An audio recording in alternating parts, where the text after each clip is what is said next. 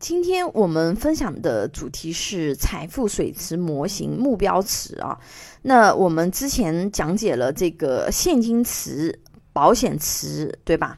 那么我们今天接下去讲解目标池。什么叫目标池？它有什么用？那目标池的话呢，它顾名思义啊，就是根据自己的财务目标去规划，在未来某个时间点要达到多少目标金额啊，以便实现自己的某种目的。比如说啊，我想要买房，对吧？我想要买车啊，旅游啊，或者是想要一个品牌包包。无论是买房子这种大目标，还是买包包这种小目标，都可以用目标词来规划。我们该怎么用目标词来规划目标呢？啊，首先我们要确定目标啊，并且目标设定一般最好涵盖时间和金额两个维度。比如什么时间我达到这个金额啊？给大家举个现实生活中的实际案例啊，教大家如何去做目标词的规划啊。案例一啊。那么小李是一个三口之家，有一个两岁的女儿。按照八岁上一年级去计算，正常来说，女儿十九岁开始上大一，对吧？大学四年阶段啊，会产生一笔确定性的开支，对吧？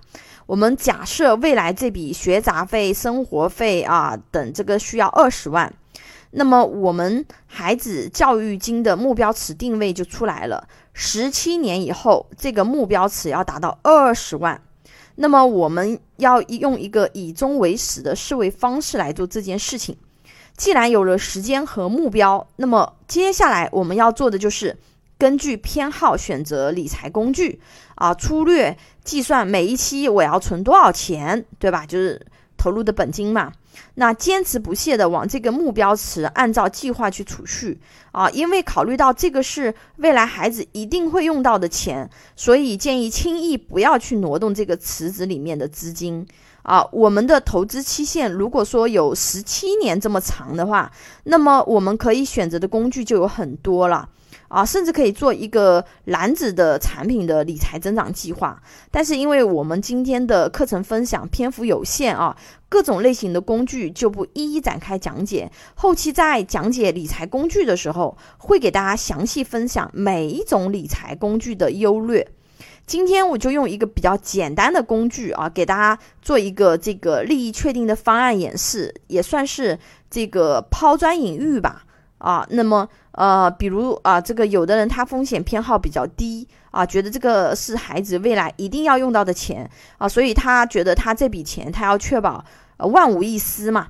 那么我们可以用一款利益确定的年金保险类型的工具去做这个事情，在孩子两岁的时候啊，开始每年往他的教育金目标池账户呢投入一万元，连续十五年。那么到他十九岁上大学的时候呢，啊，他这个账户现金价值是二十万六百多啊，那我们就就就记忆就差不多二十万这样吧。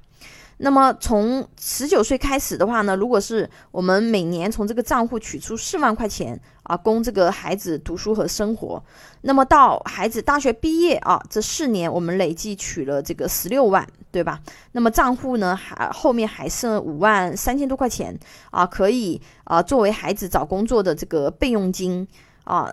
而且它这个工具的话呢，还可以去加投保人豁免啊。投保人豁免是什么意思呢？啊，就比如说啊，投保人在缴费的这十五年内啊，如果说出现合约内的重大疾病，那么没有交完的这个钱就不用交了啊，保险公司帮你交。到孩子十九岁的时候呢，账户价值还是跟你交完钱的价值是一样的。呃，这么说可能有一点点抽象，我我举个实际的例子吧，啊。比如说，投保人他加了豁免以后，交了两年钱，也就是说交了两万嘛，对吧？那么这个时候就罹患了合约内的重大疾病，那么剩下的十三万，本来还要交十三万嘛，对吧？那不要再交了啊，保险公司帮你交。到孩子十九岁的时候，这个账户的现金价值仍然是二十万多啊。这个工具它首先是可以利益确定的。保障孩子到成年时的大学开支，对吧？那同时还可以规避啊，由于家庭支柱型成员出现这个重大疾病风险的这种事件啊，他可能会无力承担孩子未来的教育金啊，影响到孩子未来的教育啊。那通过这种工具的话呢，一我们是可以给他去做教育金的这样子的一个储备啊，还有一个的话呢，啊，就是说我们在万一这个投保人出现这种重大疾病风险的时候啊，那后面钱也不用交了，但是孩子未来的这个就是教育金不会受到影响啊，这个是比较重要的啊。